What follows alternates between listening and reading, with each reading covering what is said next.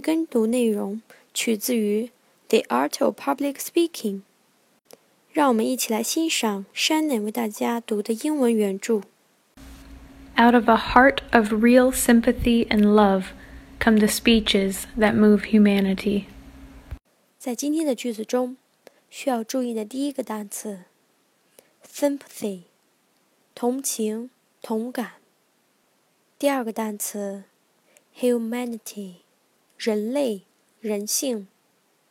在句意方面，在句意方面，出自于真心的同情和爱，才能真正的打动人心。Out of a heart of real sympathy and love come the speeches that move humanity. 谢谢大家收听我们今天的内容。This is Amy and Shannon。 如果喜欢我们的内容，请把我们的微信公众号“智野英语”推荐给您的好友。Thank you.